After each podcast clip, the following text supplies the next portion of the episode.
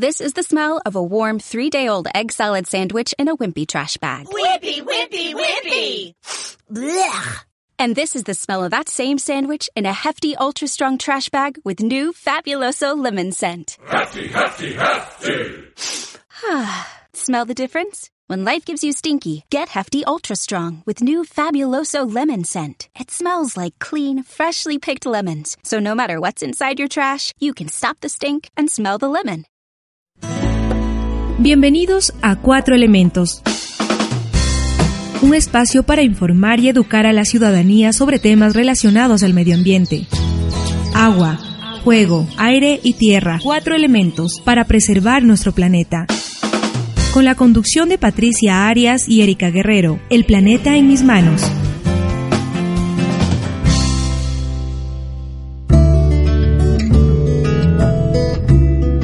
Bienvenidos al programa Cuatro Elementos, El planeta en mis manos, un espacio que busca sensibilizar a la ciudadanía sobre la preservación del planeta Tierra. Nuestro programa se transmite cada viernes a las 16 horas por rayuelaradio.com. Les saluda Patti Arias. Eri, hola. Hola, ¿qué tal Patti y amigos? Es un gusto compartir con ustedes este espacio. Recuerden que nos pueden seguir en nuestras redes sociales, en Twitter como Rayuela Radio EC y en Facebook como Rayuela Radio en línea. Hoy empezaremos oyendo un audio de radialistas apasionados titulado Gaia, quien según la mitología griega era la diosa madre que presidió la tierra. En esta oportunidad nuestros amigos nos recuerdan la importancia de cuidar el lugar donde vivimos. Así que escuchemos el audio.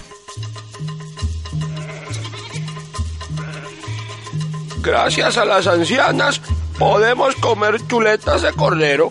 Esta extraña afirmación la hizo nada menos que el famoso científico Charles Darwin. Su razonamiento fue el siguiente. Las ancianas, como es sabido, aman apasionadamente a los gatos. Los gatos son enemigos de los ratones. Los ratones exterminan a los abejorros. Los abejorros son los insectos que polinizan al trébol rojo. Este trébol es el alimento de los rebaños de ovejas. Y de las ovejas salen las chuletas de cordero. Elemental, Watson. Donde hay muchas ancianas, habrá muchos gatos, pocos ratones, muchos abejorros, mucho trébol rojo, ovejas con buen pasto y por último, sabrosas chuletas en su mesa.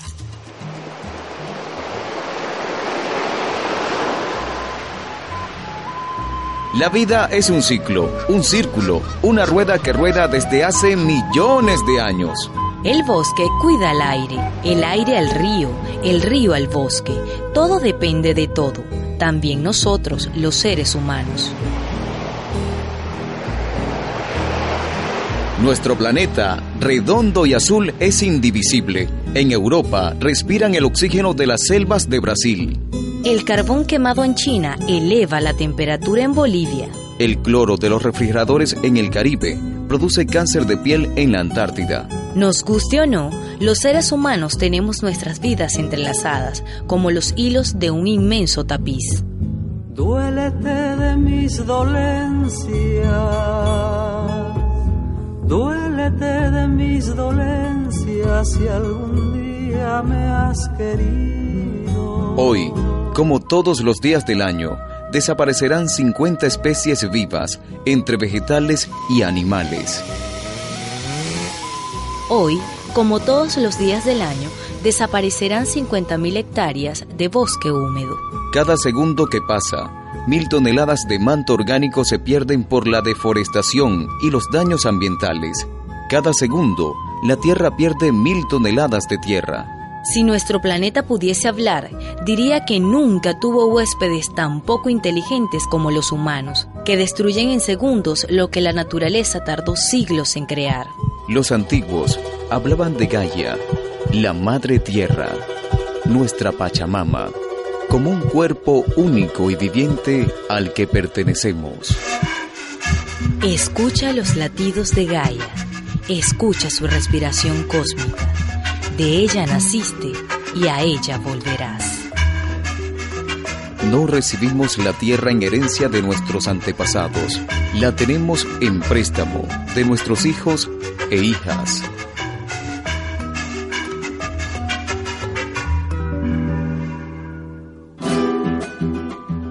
Una producción de radialistas apasionadas y apasionados.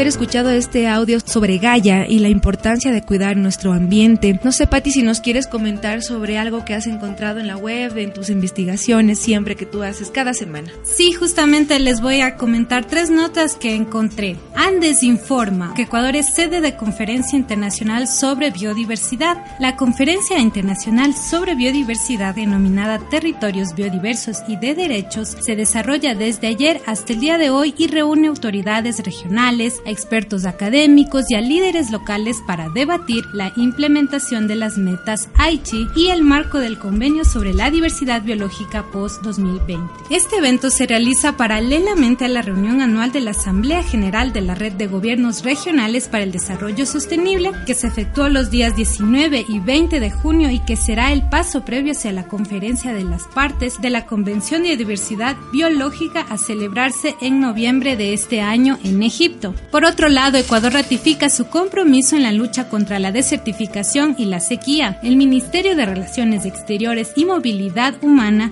se unió al Día Mundial contra la Desertificación y la Sequía que se celebró este 17 de junio y ratificó su compromiso en la lucha contra estos fenómenos. Con ese objetivo, el canciller José Valencia participó el 18 de junio en la apertura del evento internacional en la mitad del mundo, junto al ministro del Ambiente Tarcisio Granizo y el secretario adjunto de la Convención De las Naciones Unidas para la lucha contra la desertificación. Y qué importante, mi Patti, que desde ya ministerios de Ecuador, que el gobierno ecuatoriano se esté interesando para tener ese compromiso con la tierra, para que ya no haya más desertificación y sequía, porque acordémonos que eso también ocasiona calentamiento global y de alguna manera para reducir ese impacto de sobreexplotar la tierra, que por eso se da la sequía y la desertificación, debemos consumir productos agrícolas que sean libres de transgénicos, eh, que sean orgánicos. Sí, justamente en las recomendaciones que tenemos el día de hoy vamos a decir decirles algo sobre lo que tú nos comentas sobre los transgénicos, que no consumamos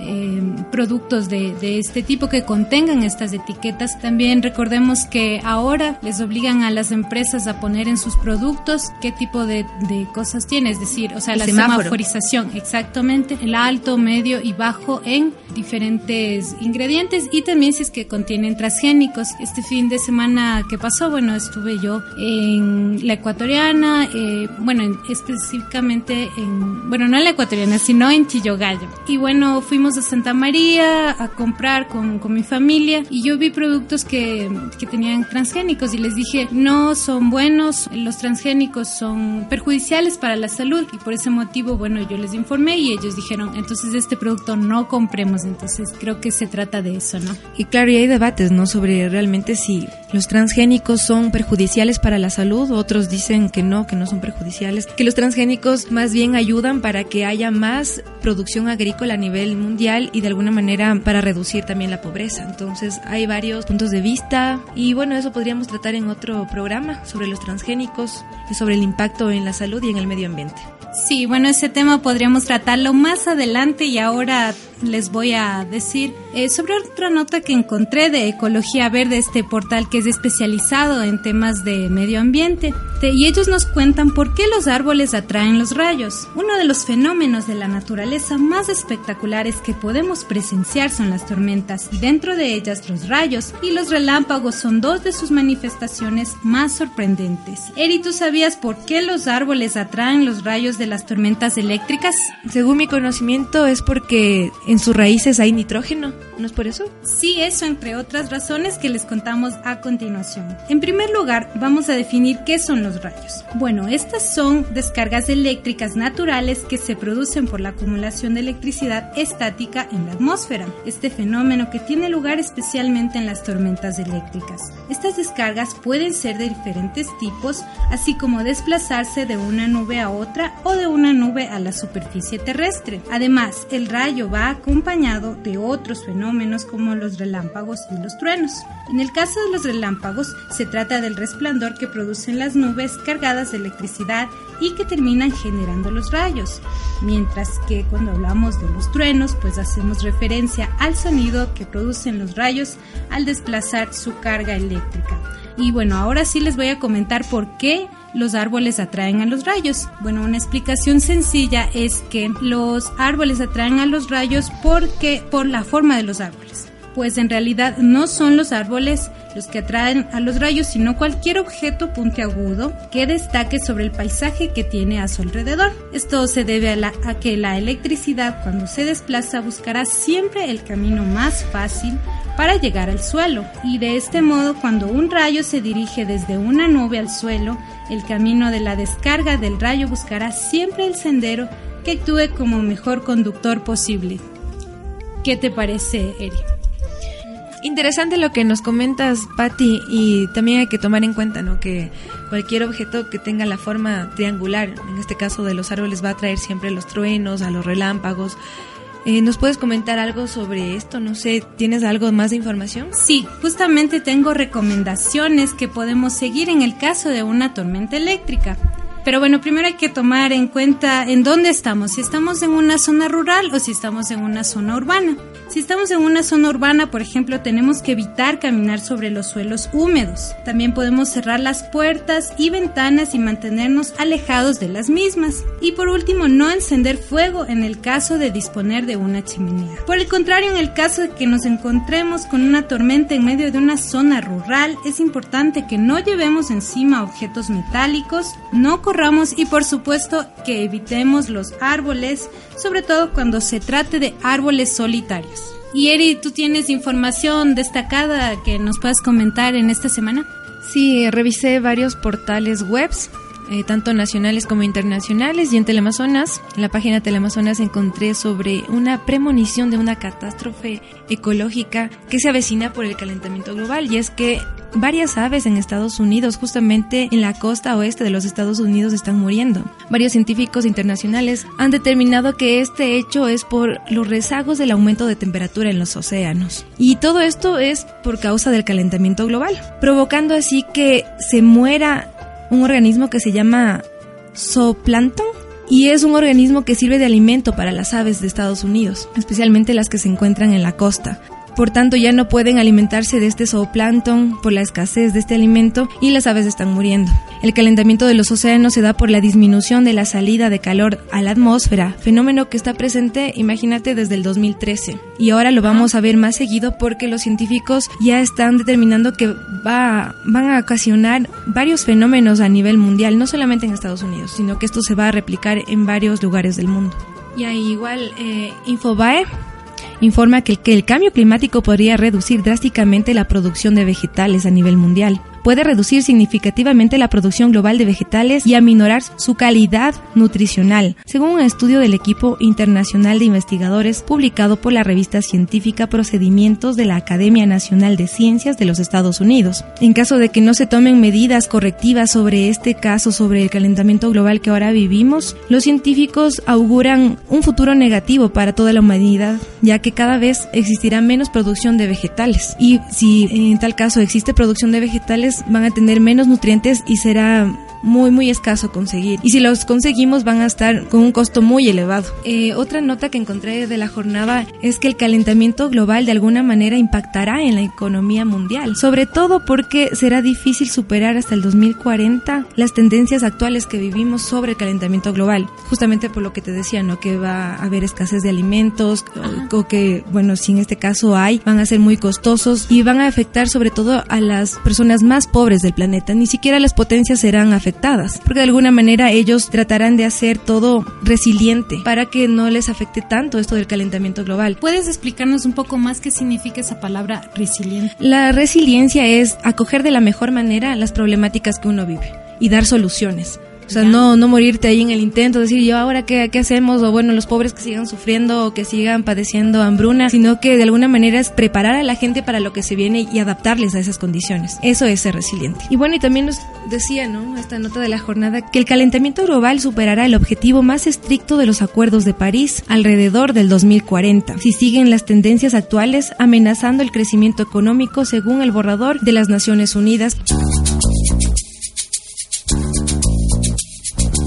Estamos en Cuatro Elementos. Soy una ballena de color azul. Mi espalda sopla y tú. Es esa fuente de agua limpia. nuestra casa abierta era el ancho mar. Viajábamos en paz, sin manchas petróleo que evitar. Busqué un sitio puro donde descansar. No hay muchas como yo, de ti me tengo que cuidar. Nubes blancas, cielo transparente. Y el humano compartiendo con otros. Sueño que quizás ya no regrese, pues ya es tarde para todos nosotros. Soy el cóndor majestuoso del Perú, mi cuello gira y tú me miras con ojos de luz. Es un sitio alto donde recordar que hubo un tiempo mejor, pues como yo no quedan más. Si tus hijos te preguntan cómo fui, no sé qué les dirás. Me tuve que alejar de ti, cordilleras blancas dominando todo ser que se alimenta del río. Hombres en aldeas cultivando, sin decirle al campo, dame lo que es mío.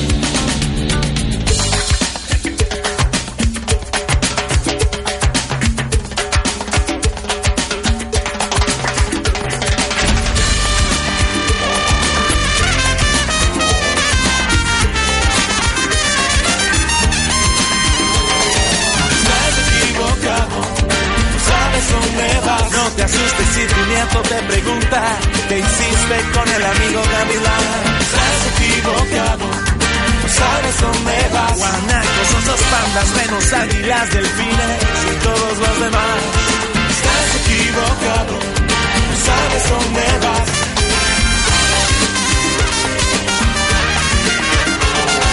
Estás equivocado, sabes dónde vas.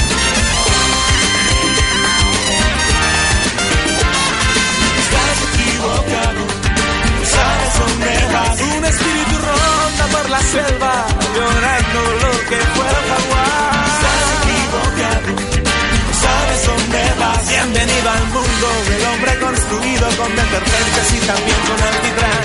Soy una ballena de color azul mi espalda sombra y tú es esa fuente de agua limpia.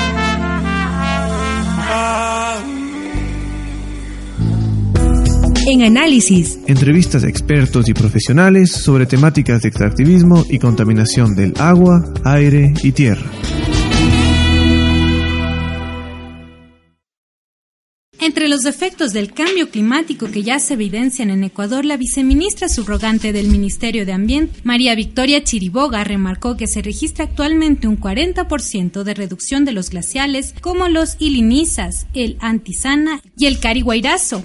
Con Francia se han reforzado este año los diálogos para luchar contra el cambio climático en el marco de la aplicación del Acuerdo de París, realizada bajo la cuarta reunión del mecanismo de consultas políticas entre ambos países, celebrada en París. Entre otros acuerdos se decidió fortalecer la cooperación para el desarrollo de los intercambios científicos y universitarios, entre ellos la lingüística, la cuestión educativa, cultural, defensa y seguridad. Pero no solo en Ecuador se observan estos cambios ambientales, sino en todo el mundo. Para ser precisos, los cambios se evidencian hace dos siglos y cada vez se intensifican las elevadas temperaturas, la extinción de especies endémicas, la escasez de agua y a futuro estudios determinan que habrá escasez de alimentos vegetales. Por estos cambios bruscos, a nivel mundial, el secretario general de las Naciones Unidas, Antonio Guterres, convocó para septiembre de 2019 a la cumbre del clima en Nueva York, donde se revisarán los compromisos contraídos en París y diseñarán planes de desarrollo sostenibles más ambiciosos. Y justamente para abordar sobre el Acuerdo de París y las acciones que están emprendiendo a nivel internacional y nacional, consultamos a Annalise Vergara, oficial del programa de la Unidad de Coordinación Amazónica del Fondo Mundial para la Naturaleza en América Latina y el Caribe.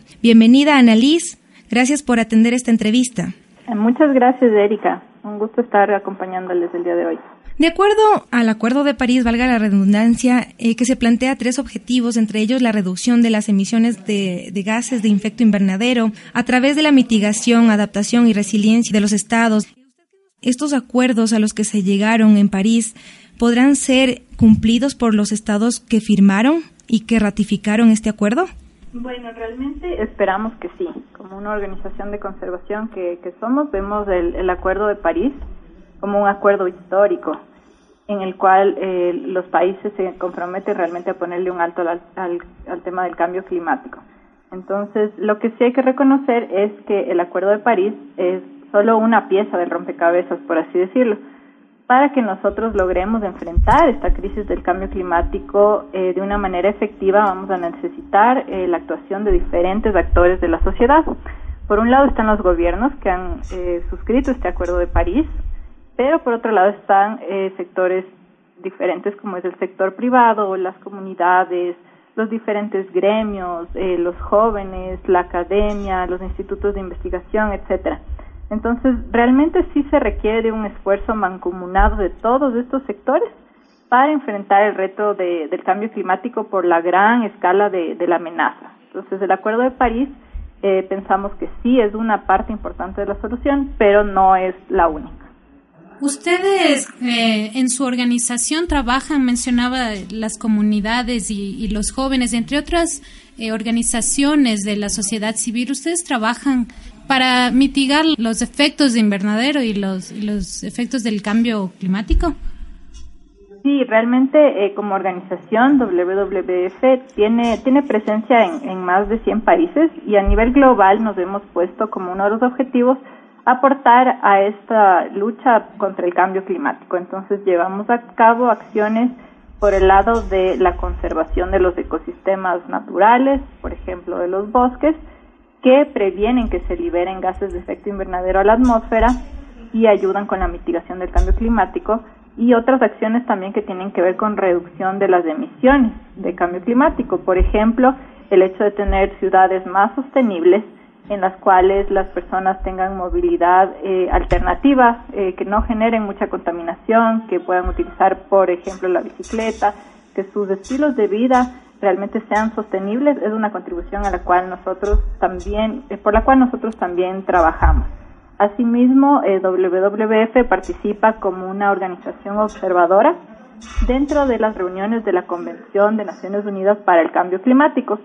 Entonces estamos activos también a nivel de las negociaciones multilaterales, políticas, que involucran eh, temas como el Acuerdo de París, siempre promoviendo que los estados sean ambiciosos en sus compromisos que cumplan los compromisos y que los diferentes sectores de la sociedad puedan acompañar a sus estados y apoyar en esta transición que necesitamos realizar como sociedad para que el cambio climático no nos afecte. En este aspecto usted dice que han sido también, bueno, testigos, ¿no? De estas negociaciones. ¿Qué nos puede decir sobre el compromiso que tiene que tienen los países a nivel mundial y también sobre la salida de Estados Unidos del Acuerdo de París?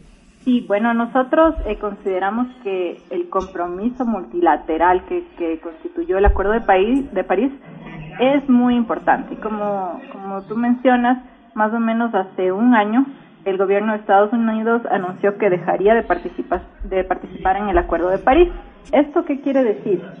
No es realmente una decisión que entre en vigencia automáticamente, sino que eh, dentro de cuatro años, es decir, después de, que Estados Unidos suscribió el acuerdo, es decir, en el 2020, recién eh, se pondría, digamos, en acción esta retirada del gobierno de Estados Unidos. En efecto, eh, Estados Unidos es un actor importante a nivel mundial en el tema de acciones climáticas y ha sido hasta hace algunos años un líder en acciones climáticas. Pero por otra parte, eh, ningún gobierno en particular es el que define el resultado final de los esfuerzos de los países para enfrentar el cambio climático. Y es por esto que esta, digamos, salida de Estados Unidos debería más bien ser un incentivo para otros países y otros sectores, aparte del gubernamental, incluyendo dentro del país en sí Estados Unidos, puedan redoblar sus esfuerzos frente al cambio climático. Es decir, lo que nosotros eh, pensamos es que sí es importante esta salida y en su momento como organización sí se instó a la, a la administración de, del gobierno del, del presidente Trump que pueda reconsiderarla en respaldo a todos los otros actores de la sociedad de Estados Unidos, incluyendo empresas, alcaldes, gobernadores, etcétera, que sí apoyan el Acuerdo de París.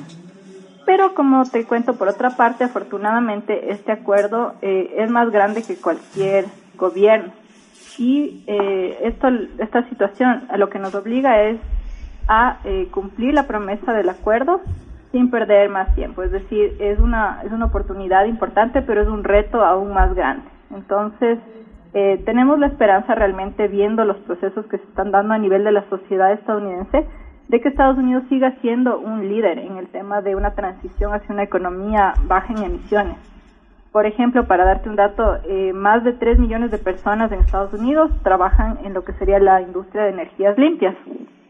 Y aparte hay muchas otras personas que están impulsando acciones a favor de, esta lucha contra el cambio climático. Entonces, eh, la acción gubernamental no es la única que cuenta. Y en esto también eh, está basada nuestro, nuestro optimismo de que sí podemos hacer algo como, como sociedad y contar con los diferentes actores de la sociedad para llegar a tener un cambio. Y de las acciones, bueno, que ha emprendido Ecuador, que sí está en este acuerdo de París para cumplir este, eh, con este acuerdo ratificado en junio del anterior año, ¿qué evaluación se puede hacer? ¿Qué es lo que se ha cumplido y qué es lo que no se ha cumplido por parte del gobierno ecuatoriano? Bueno, creo que eh, primeramente es importante señalar que eh, en la actualidad el acuerdo está todavía, digamos, en proceso de entrar en vigencia. En el 2020 entrarían en vigencia los compromisos de los países en cuanto a acciones de adaptación y mitigación bajo el Acuerdo de París. Actualmente estaríamos en, en el periodo que se puede decir previo a la entrada en vigencia em, y lo que tendría que ver con el protocolo de Kioto, que fue el acuerdo previo. Entonces, desde el 92, en el año en que se, fundó la Convención de Cambio Climático, el Ecuador suscribió la convención. Después, cuando se instauró el protocolo de Kioto, ratificó el protocolo en sus dos periodos de compromisos y siempre ha mantenido un, compromiso como gobierno muy fuerte de contribuir internacionalmente al tema de cambio climático desde un enfoque de, eh, de derechos para la población y de desarrollo sostenible. En el caso ecuatoriano específicamente también el, la temática del buen vivir ha sido un, como un marco de referencia. Sí, que también está en la Constitución. ha, realizado muchas acciones en cuanto a cambio climático. Respecto a específicamente los compromisos de Ecuador bajo el Acuerdo de París, Ecuador se encuentra en este momento haciendo un proceso de elaboración de sus compromisos que se llaman NDC, que son las contribuciones determinadas a nivel nacional, que es un documento que cada país va a tener que presentar a la convención antes del 2020, en donde va a especificar cuáles son sus compromisos finales. Entonces, en el caso ecuatoriano, el Ministerio del Ambiente está liderando el proceso de elaboración de estas NDCs. Ha hecho eh, más de 10 diálogos a nivel nacional con universidades, gremios, centros de investigación y se prevé que a finales de este año la NDC ya esté lista para ser presentada en el primer trimestre del, del 2019.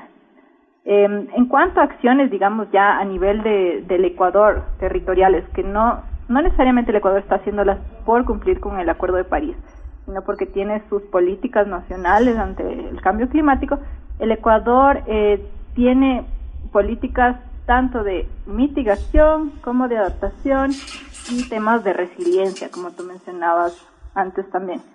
Eh, para darles un ejemplo, por ejemplo, en el tema de mitigación, la mayoría de las emisiones que tiene el Ecuador vienen de los sectores de energía, de cambio de uso de suelo que quiere decir, por ejemplo, cuando se deforesta un bosque para hacerse pastizales, y agricultura. Entonces, en estos tres sectores son en los que más ha trabajado el Ecuador respecto a acciones de mitigación. Ha tenido, en cuanto al sector energético, eh, programas de optimización de la generación de electricidad. Eh, ha incrementado también el desarrollo de centrales hidroeléctricas. Ha tenido programas como el de las cocinas eficientes que reducen emisiones eh, y por el lado más de, conservación, por ejemplo, de los bosques, tiene muchos programas de fortalecimiento del Sistema Nacional de Áreas Protegidas. Existe adicionalmente el programa Socio Bosque, que es un programa de incentivos para que los propietarios privados de tierras conserven sus bosques. Existe también un programa nacional de reforestación que se hace junto con el Ministerio de Agricultura y, muchos otros proyectos de, por ejemplo, de ganadería sostenible, eh, etcétera. Eso en cuanto a mitigación. Y para mencionar también me parece muy importante el tema de la adaptación, El Ecuador es un país bastante vulnerable a los efectos del cambio climático desde una perspectiva social, económica y también ambiental. Entonces se han llevado a cabo varios esfuerzos para ir preparando a, nuestro territorio ante los impactos que ya se están sufriendo del cambio climático y los futuros impactos, eh, con proyectos, por ejemplo, alrededor de lo que tiene que ver con una buena gestión del agua, como sería la protección de las fuentes de agua. Eh, han existido también proyectos de adaptación al cambio climático en las regiones andinas relacionados al retroceso de, los glaciares, y en, en lugares como Galápagos, por ejemplo, que son muy vulnerables por su por el endemismo de sus especies, por, eh, por sus características geográficas, han existido esfuerzos vinculados con monitoreo, con restauración de áreas degradadas, con gestión también, una buena gestión del agua y ese tipo de cosas. Entonces, el Ecuador yo podría decir que si bien eh, emite muy poco en cuanto a gases de efecto invernadero a nivel mundial, es uno de los países que más compromiso ha mostrado frente a las acciones eh, de cambio climático para mitigar emisiones y para adaptarse al cambio climático. Y esperemos que esas acciones nunca decaigan por parte de Ecuador y que sea realmente un ejemplo para otras naciones como Estados Unidos o las grandes potencias, eh, sin importar que seamos un país en vías de desarrollo. Eh, también, no sé, mi Pati, si tienes otra pregunta. Eh, claro que sí. Julio Verdegué, director de la Organización de las Naciones Unidas para la Alimentación y la Agricultura en América Latina, en América Latina y el Caribe, aseguró que las sociedades rurales latinoamericanas son, son sectores tremendamente perjudicados por el cambio climático, justo lo que, lo que nos comentaba en su experiencia. ¿Qué más está haciendo para contrarrestar este impacto en Ecuador? Bueno, en Ecuador el tema de medios de vida sostenibles es un, una de las soluciones que se han categorizado como más importantes, ¿no? Eh, a nivel de, del, del área rural sobre todo. Y esto inicia con una buena planificación del territorio. Hay muchas organizaciones que están trabajando junto con el gobierno nacional para hacer que esa planificación territorial se dé de la mejor manera. Y eh, cuando nosotros analizamos, por ejemplo, en políticas específicas que tenga el, el Ecuador, todos los gobiernos autónomos descentralizados tienen eh, la obligación de hacer su plan de desarrollo eh, territorial, en el cual, y esto incluye las parroquias rurales, en el cual ellos tienen que identificar aspectos relacionados al ambiente, como son su vulnerabilidad ante el cambio climático. Entonces, una vez que un territorio a través de su junta parroquial o su municipio eh, identifica cuál es esa vulnerabilidad, de ahí parten diferentes acciones eh, que se implementan en el territorio para eh, atender esa vulnerabilidad. Y esas no están relacionadas solo con lo que uno pensaría que son acciones de clima, sino también a reducir cuestiones como pobreza, desigualdad, eh, riesgo de enfermedades, mejorar la seguridad alimentaria, es decir, un plan integral, agua potable, porque cuando eh, estas variables se toman en cuenta a un nivel de territorio y se mejoran los niveles de calidad de vida de las personas, se reduce automáticamente su vulnerabilidad a los impactos de cambio climático. Entonces, hay cosas muy específicas como, por ejemplo, eh, adaptar los cultivos a un nuevo clima, cómo se puede mejorar el uso de semillas, cómo se puede mejorar el uso del agua en las comunidades rurales, cómo se puede incrementar la educación sobre temas ambientales, pero también está el otro lado de la moneda que sería el desarrollo tradicional o social sostenible, que es buscar que esas comunidades rurales de por sí ya sean más resistentes a cualquier impacto externo, como sea el cambio climático. Entonces el Ecuador está trabajando en ambos lados, en las políticas y acciones específicas para contrarrestar impactos eh, del cambio climático en un cierto territorio, como les decía, temas agrícolas, por ejemplo, cómo las comunidades pueden prepararse mejor para este nuevo clima, y también está trabajando en, en cuestiones de incrementar la resistencia o resiliencia de estas comunidades a, efectos como sería el cambio climático u otros. No sé, algunas recomendaciones finales que usted nos pueda dar, Annalí, sobre el cambio climático y cómo actuar también desde la ciudadanía. ¿Algo final que nos quiera decir? Sí, bueno, creo que lo más importante es que hay que tomar, eh, tomarle al cambio climático en serio. Es una cuestión que nos va a afectar eh, a esta generación y a los que vengan por algunos años, porque no es algo que se puede detener de un día para el otro. Entonces, que estemos conscientes de eso y de que es responsabilidad de todos. Como ciudadanos comunes y corrientes podemos eh, tener estilos de vida más sostenibles.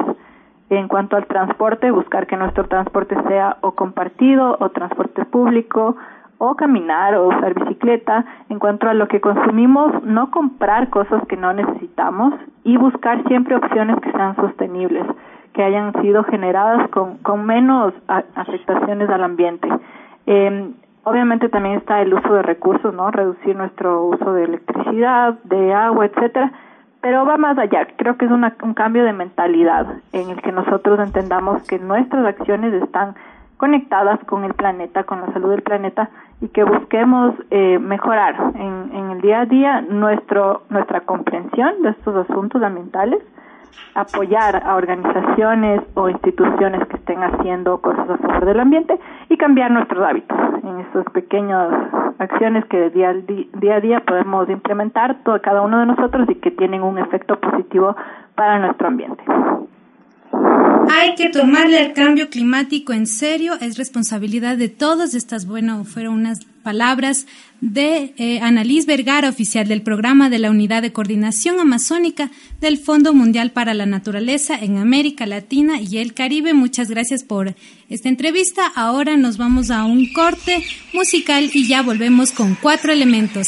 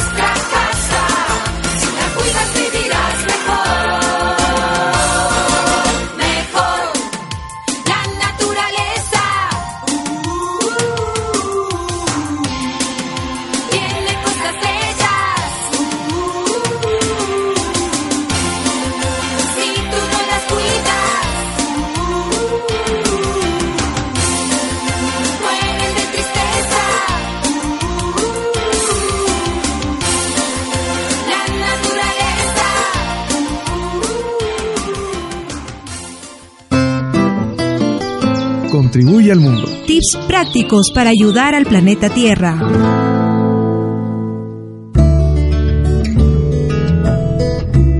Y luego de este corte musical tenemos algunas recomendaciones para ustedes. aquellos que aman el planeta Tierra y aquellas personas que también se interesan por cuidarlo, pero no saben cómo. El portal La Prensa de Perú nos recomienda aprovechar al máximo la luz del sol y evitar el consumo innecesario de la energía eléctrica, evitar los viajes en auto y andar en bicicleta o caminar. De esta manera nos ayudará no solamente a la salud, sino contribuiremos con el cuidado del medio ambiente. Recordemos que los desechos orgánicos pueden ser depositados en la tierra y no arrojados en la basura común. De esta manera podemos producir abono. Greenpeace también nos aconseja ser consumidores responsables. Consume todo lo que necesitas y agota la vida útil de los productos. En otras palabras, reduce, reutiliza y recicla. También es importante ser un consumidor responsable de agua. No desperdiciar este recurso cuando nos lavamos las manos, cuando nos cepillamos los dientes, cuando lavamos el auto o en otras actividades.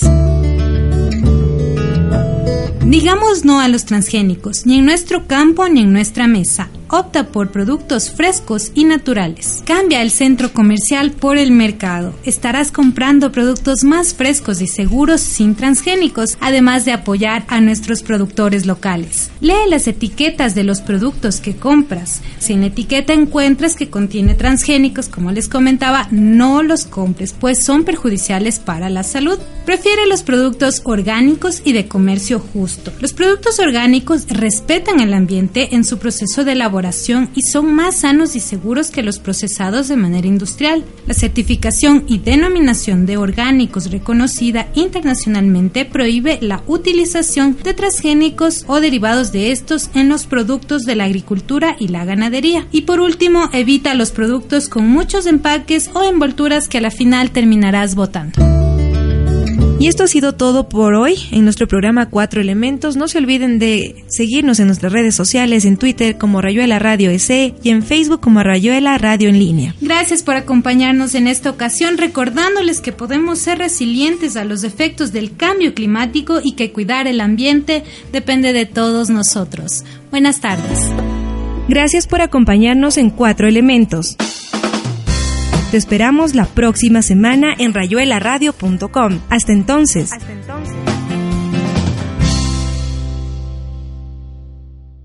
This is the smell of a warm three-day-old egg salad sandwich in a wimpy trash bag. Wimpy, wimpy, wimpy! Blech! And this is the smell of that same sandwich in a hefty, ultra-strong trash bag with new Fabuloso lemon scent. Hefty, hefty, hefty! smell the difference? When life gives you stinky, get Hefty Ultra Strong with new Fabuloso lemon scent. It smells like clean, freshly picked lemons. So no matter what's inside your trash, you can stop the stink and smell the lemon.